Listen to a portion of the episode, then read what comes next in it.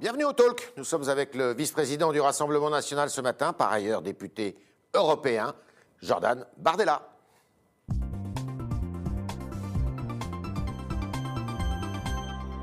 Jordan Bardella, bonjour. Bonjour. Alors, il y a une actualité euh, brûlante actuellement qui fait euh, bouillir les réseaux, les télévisions. C'est euh, cette agression qui a eu lieu dans le 17e arrondissement. C'était samedi soir dernier, mais on a connu les faits qu'hier. J'imagine que vous avez vu le film, enfin la- les vidéos. Est-ce que vous condamnez cette, euh, cette, euh, cette agression? Ces images me choquent euh, beaucoup. Voilà, ces quatre images me policiers qui s'en prennent à Euh, je pense qu'elles choquent individu qui rentre euh, chez lui. toutes les personnes qui l'ont Ouais. qui l'ont vu. D'ailleurs, il est quand même très difficile d'aller au bout de, au bout du, au bout du film. Mais si vous voulez, moi, je suis autant choqué par ces images que je suis attaché à ne pas généraliser euh, ce qui s'est passé. Ça, c'est une euh, bavure? L'intégralité, ah bah manifestement, c'est une bavure. Une bavure. Il y a une enquête de l'IGPN qui est, qui est en cours, qui dira les conditions dans lesquelles elles se sont faites. Encore une Vous fois, la version des policiers, la version euh, des policiers n'est pas conforme évidemment aux images que nous avons vues. Donc euh, euh, évidemment que ces images me choquent, elles choquent tout le monde, elles sont indignes. Et quand on a ce type de comportement, je crois qu'on n'est pas digne de porter l'uniforme de la police Il faut qu'il nationale. soit ou même radié de la police nationale municipale. si tout ça est Bah, confirmé le- la conclusion de, de, de l'IGPN le dira probablement, mais il y aura probablement évidemment une sanction de ce type. Il y a quelques jours, à, à Strasbourg, un policier a été aussi condamné pour un usage démesuré de la force. Il a pris deux mois ferme avec euh, un, mandat, un mandat de dépôt. Mais si vous voulez, moi, je suis attaché à ne pas généraliser l'acte d'une minorité sur l'intégralité Ouais. de nos forces de l'ordre. Voilà, il faut rappeler qu'il y a eu euh, euh, 3 millions d'interventions l'an dernier, il y a eu 0,3% de signalements. Maintenant, il faut être très ferme quand il y a ce type évidemment euh, de violence. Et je suis encore une fois attaché euh, à ce qu'on ne généralise pas, même si évidemment ces images me choquent et qu'elles sont, je le dis, il n'y a pas de oui mais, elles sont Ouais. inacceptables. D'accord. Euh, ces policiers doivent être davantage encadrés. euh, c'est un problème de formation? Non, il peut y avoir, euh, comme dans toute entreprise, comme dans toute organisation humaine, euh, des gens qui dérapent. Les brebis galeuses des brebis galeuses, des gens qui commettent euh, des erreurs. Maintenant, c'est une minorité. L'immense majorité de nos forces de l'ordre font un travail remarquable. L'immense majorité, l'écrasante majorité des gens qui s'engagent dans nos forces de sécurité, dans la police, dans la gendarmerie, lorsqu'ils se lèvent le matin, ne se demandent pas comment est-ce qu'ils vont insulter telle ou telle personne, quelle violence vont-ils commettre. Est-ce que Il y a des actes individuels qui doivent être sanctionnés avec la plus grande des fermetés. D'accord. Mais encore une fois, ne euh, généralisons pas. Alors justement, euh, puisqu'on est dans une séquence là où la sécurité est euh, à la une de l'actualité, et lundi dernier, lundi soir dernier, des euh, forces de l'ordre se sont aussi interposées contre la, l'installation d'un camp de migrants, place de la République. Il y a eu à cette occasion des brutalités policières euh, contre trois personnes. Est-ce que vous mettez ça dans le même registre? Bah, encore une fois, il y a une enquête qui est, euh, qui est en cours. Euh, je pense qu'il y a deux écueils à éviter au sein d'un État de droit. Le premier écueil, c'est évidemment en matière d'ordre et de, de- de- de- en matière de- d'ordre et de sécurité, c'est celui évidemment euh, de commettre des bavures. Et puis le second écueil, c'est de refuser la présomption euh, d'innocence pour les policiers. Donc il y a une enquête qui est Là, en y a eu cours. des- il y a eu non, des- là encore, il y a eu je veux des dire, vidéos le, là, hein. croche-pied, là encore, évidemment, le croche-pied qui a été euh, fait par ce, ce- ce- ce policier de la Seine-Saint-Denis, euh, évidemment qu'il n'avait probablement pas lieu d'être et qu'il y avait manifestement pas une situation de danger, qu'il y a un usage, encore une fois, démesuré de la force qui a été, euh, qui a été fait. Euh, maintenant, il ne faut pas être dupe de l'opération d'instrumentalisation de la gauche, Ouais. place de la République. Voilà, euh, 74% d'après euh, vos confrères, euh, d'après un sondage qui est paru par l'IFOP, 75% des Français soutiennent l'évacuation de, euh, cette, de cette place. Il ne faut pas être dupe. Euh, la gauche, l'extrême gauche, les associations, un certain nombre de députés de l'opposition, je pense à M. Brossa, M. Coquerel, à Mme Pulvar, instrumentalisent généralement tous ces drames humains Ouais. en permettant à ces gens de s'installer place de la République parce que ça va faire des images, parce qu'on sait très bien que la police va intervenir. Bien sûr, ça fait partie de cette dictature de l'image, cette dictature de l'émotion qui est permanente. Et il y a un peu des, des- des indignations. Moi, je ne supporte pas ces indignations à géométrie variable. Sur ce qui s'est passé Vous dans le condamnez 17e ce- arrondissement, par exemple. Oui. On voit euh, des footballeurs, on voit M. Griezmann, on voit M. Mbappé euh, tweeter, condamner, c'est très bien, sauf qu'on n'a pas entendu ces gens-là il y a quelques jours à Nice, lorsque trois de nos compatriotes ont été massacrés par un terroriste islamiste. Donc, si vous voulez, cette, euh, cette indignation à géométrie sélective, moi, elle me fatigue un peu, elle fatigue un peu les Français. Il faut être cohérent. Quand il y a des bavures, on les sanctionne. Maintenant, ne jetons pas l'opprobre sur l'intégralité de nos forces de l'ordre qui travaillent dans des conditions de plus en plus difficiles, qui tous les jours au quotidien sont progresser dans les quartiers. Hier, il y a encore euh, trois policiers qui ont été lynchés par une, Ouais. une bande d'une quinzaine d'individus en Seine-et-Marne alors euh, qu'ils tentaient d'interpeller euh, un chauffard qui commettait manifestement un délit de fuite. On n'a pas vu là les tweets de la gauche, on n'a pas vu les tweets des footballeurs, des people et de la jet set monter au créneau. Certains, comme d'autres, vous demandez la révocation du préfet de police de Paris qui est accusé eh bien, euh, d'être, euh, de manquer de discernement. euh, et depuis, on va dire un an, depuis qu'il est en fonction, il est sur la sellette. Est-ce que Mais Monsieur l'Allemand, Monsieur a commis euh, a commis plusieurs erreurs. Euh, Souvenez-vous, il y a quelques il y a quelques mois, il y a quelques temps, lorsqu'il il discutait avec une gilet jaune, il a dit Madame, nous ne sommes pas dans le même camp. Donc c'est vrai que le préfet allemand a une vision assez autoritaire. Maintenant, ces gens-là sont toujours plus prompts, évidemment, et le préfet allemand en premier euh, a- a attaqué, a chargé des manifestants qui sont là pacifiquement, à prendre à partie euh, des gilets jaunes. Mais c'est vrai que euh, lorsqu'il s'agit d'aller remettre de l'ordre dans les cités, là, il n'y a plus personne. Euh, ce matin, chez moi à Saint-Denis, on apprend que, que- qu'un- qu'un- que- que des dealers ont défenestré un individu qui les gênait, un habitant de la cité qui gênait. Les dealers l'ont passé par la fenêtre. Là, évidemment, ces gens-là, c'est impunité, impunité totale. Donc il faut être cohérent. Euh, la question n'est pas est-ce qu'on demande la démission des uns ou des autres? La question, c'est juste aujourd'hui, euh, euh, il y a un climat d'impunité dans le pays. Il y a euh, des dizaines et des dizaines de quartiers, que ce soit en Ile-de-France ou partout en France, où règne l'impunité, où règne la loi des bandes, où règne la loi des dealers. Et je préférais effectivement que nos forces de l'ordre soient occupées à remettre de l'ordre, qu'ils soient mobilisés sur ces sujets, plutôt encore une fois que d'aller euh, occuper une grande partie de leur temps, comme c'est le cas dans l'Aveyron, où 67% des forces de l'ordre sont mobilisées à contrôler les attestations du confinement. D'accord. Alors, tout ça intervient dans un, dans un contexte qui est la discussion et le vote d'ailleurs d'une loi en France qui s'appelle la loi sécurité globale. Le Rassemblement national a voté cette loi et cette loi aujourd'hui fait l'objet d'une polémique terrible à partir d'un article qui est l'article 24. Cet article dit que euh, euh, si on filme ou prend des images de forces de l'ordre qui- dans l'intention, même si le mot intention n'est pas cité, euh, de porter atteinte à l'intégrité physique ou psychique de ces, de ces forces de l'ordre, eh bien, ça peut être condamnable en justice, un an de prison et quelques 45 000 euros d'amende.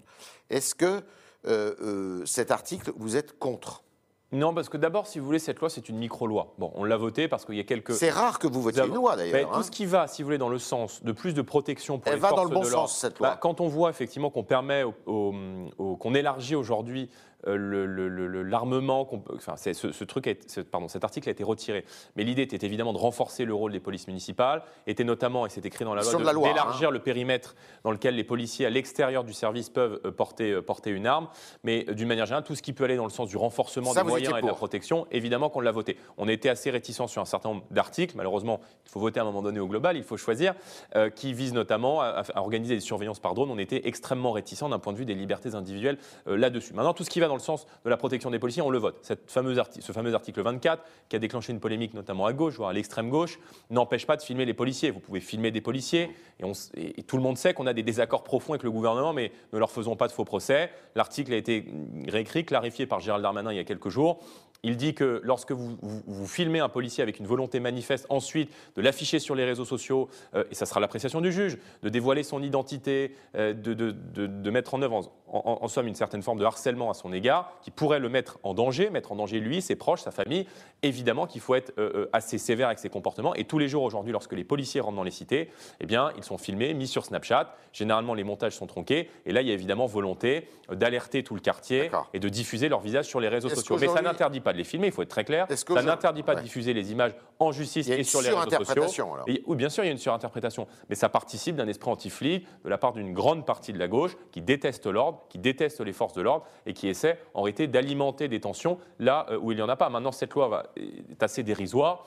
Et si vous voulez, une loi sur la sécurité globale qui ne prend pas en compte la dimension pénale euh, m'apparaît assez Est-ce qu'il inefficace. faut retirer cet article 24 Mais je, je ne le crois pas. Je, je- je ne le crois pas. Je pense que, le- le- je pense que protéger les policiers aujourd'hui qui sont victimes, je vous rappelle qu'il y a 20 policiers qui sont blessés chaque jour en intervention, qu'il y a eu plus de 10 000 policiers qui ont été agressés euh, dans l'exercice de leurs fonctions l'an dernier, qu'il y a eu 59 suicides de policiers. Donc l'an dernier, leur état moral, il est catastrophique. Et aujourd'hui, ils ont le sentiment que leur travail, déjà, ils ont le sentiment d'être perçus comme une bande rivale dans un certain nombre de territoires et que leur travail est systématiquement sapé par la justice. Donc il faut évidemment leur donner beaucoup plus de moyens, les protéger, mettre en place ce que nous nous défendons, à savoir la présomption de légitime défense lorsqu'ils travaillent, et surtout renforcer aujourd'hui, faire un tour de vis en matière pénale. Vous regrettez que euh, cet article soit porté devant le Conseil constitutionnel par le Premier ministre lui-même qui euh, n'écarte pas euh, la possibilité de le réécrire complètement. Le problème, si vous voulez, c'est les limites du en même temps. C'est-à-dire que comme il n'y a pas de ligne dans ce gouvernement où en fait on passe son temps euh, à s'écharper, à discuter sur est-ce qu'il y a l'insécurité, est-ce que c'est un sentiment, est-ce qu'il y a ensauvagement, est-ce qu'il n'y a pas ensauvagement, comme en fait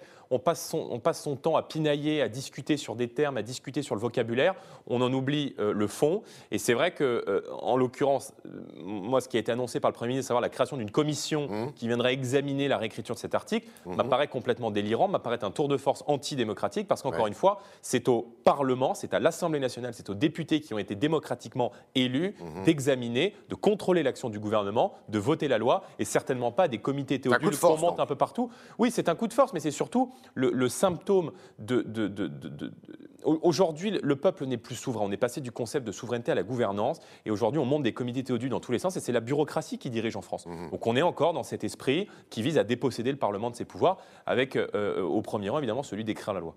Le président de la République, on le voit bien, il a mis un coup d'accélérateur sur tous les problèmes régaliens.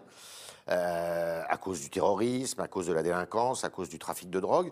Est-ce que vous estimez que son action va dans le bon sens là? Bah, Dans les mots, oui. Je veux dire, euh, il a le mérite de mettre euh, des mots MOTS sur des mots MAUX. Il, a fallu beaucoup de temps. Hein. Ça fait dix ans qu'on en parle. Ça fait dix ans qu'on dit qu'il y a une montée de l'islam radical dans notre pays. Ça fait dix ans que le Rassemblement national et Marine Le Pen demandent à ce qu'on expulse du territoire des gens qui sont fichés pour radicalisation, qui sont de nationalités étrangères. Pourquoi ça n'est pas fait? Mhm. Pourquoi ça n'a pas été fait? Donc il y a un certain nombre d'avancées qui vont dans le bon sens, mais qui sont dérisoires.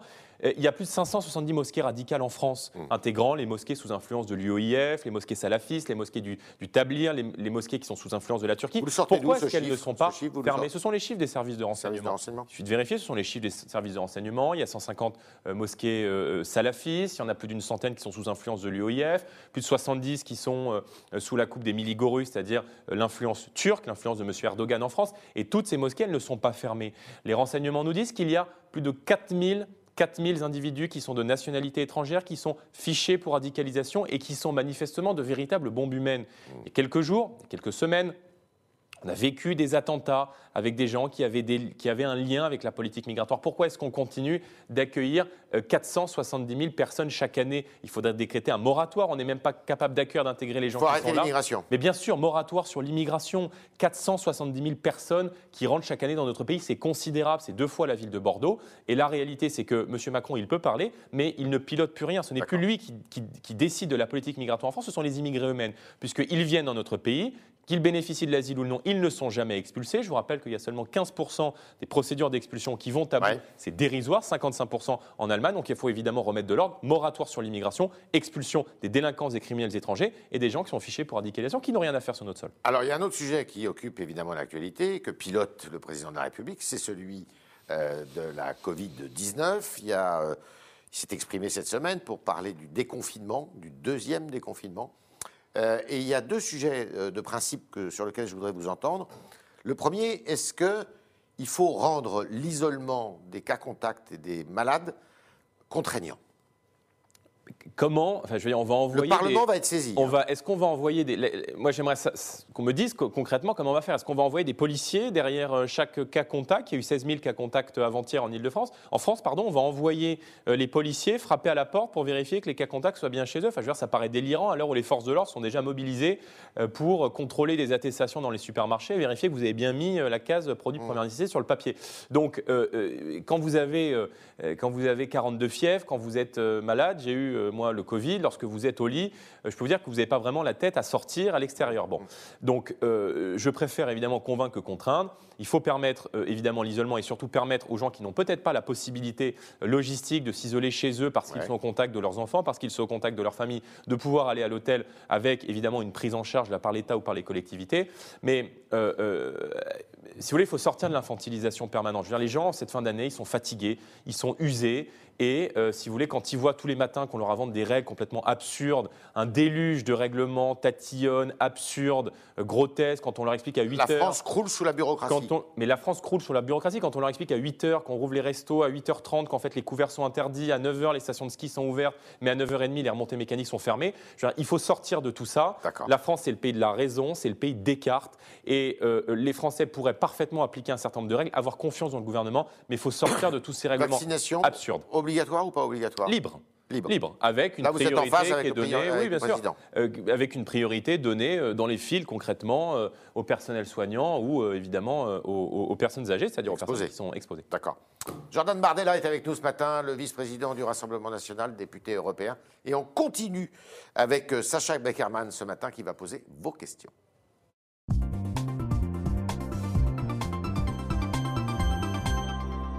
Bonjour Sacha. Bonjour Yves, bonjour, Bonjour. Jordan Bardella. Alors on commence avec une question de Roland sur Facebook qui, qui vous dit la, police actuelle fait avec une situation qu'ont laissé les ministres précédents. Il faut comprendre les policiers exténués. Que lui répondez-vous? Je lui réponds qu'il a raison. euh, qu'il a raison. Ça fait combien Ce de qui- temps ce qui pour ne vous que, euh, bah, écoutez, monsieur, euh, il faudrait demander à Monsieur Darmanin, puisqu'il était membre avant, je crois, de l'UMP, et que euh, Nicolas Sarkozy, sous sa présidence, a supprimé 12 500 postes de policiers et de gendarmes. Mmh.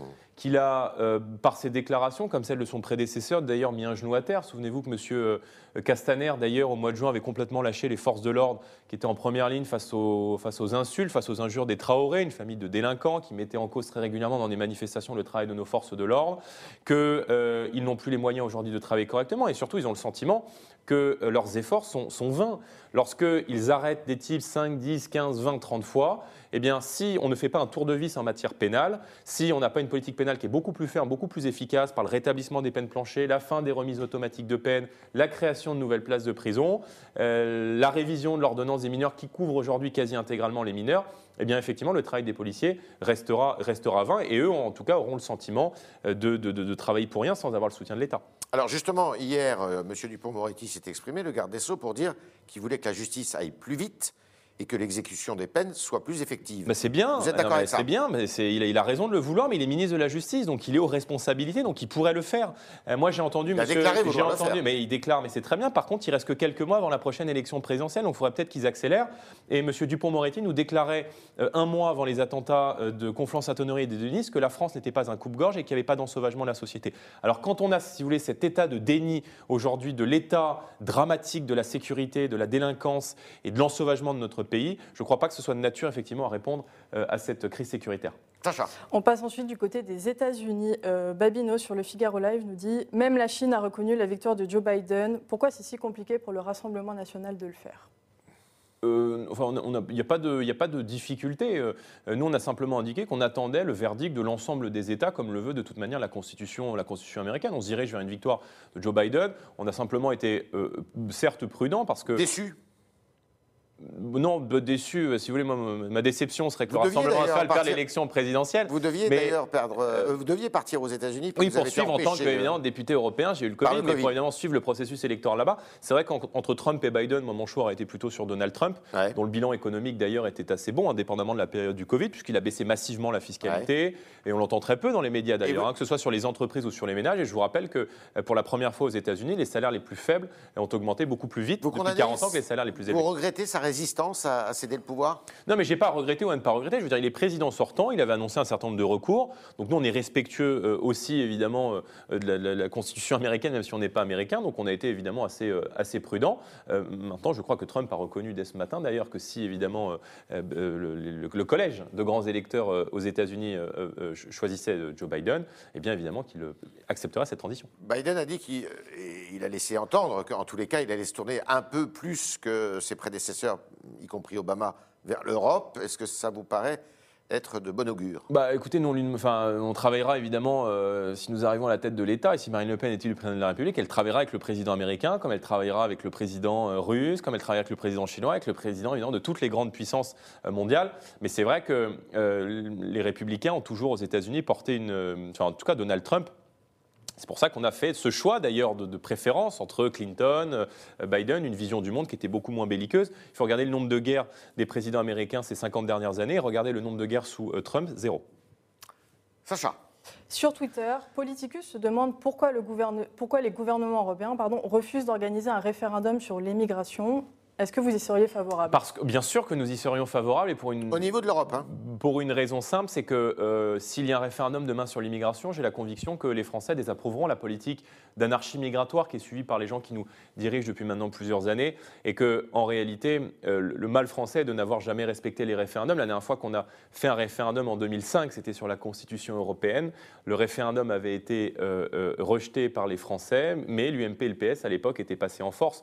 En réalité, l'immigration est aujourd'hui idéologique. Et quand on voit ce fameux pacte sur l'immigration qui est en train d'être négocié par la Commission européenne, il y a cette volonté de continuer à faire venir des gens de très très loin, d'assumer une idéologie sans frontières, d'accueil inconditionné de gens qui viennent de l'étranger. Et moi je dis que compte tenu de la situation démographique, notamment du continent africain, il faut d'ores et déjà, pour éviter de grands basculements démographiques et sociaux, évidemment être capable de mettre en place une politique dissuasive d'immigration et soutenir la natalité en Europe. Un référendum à l'échelle européenne?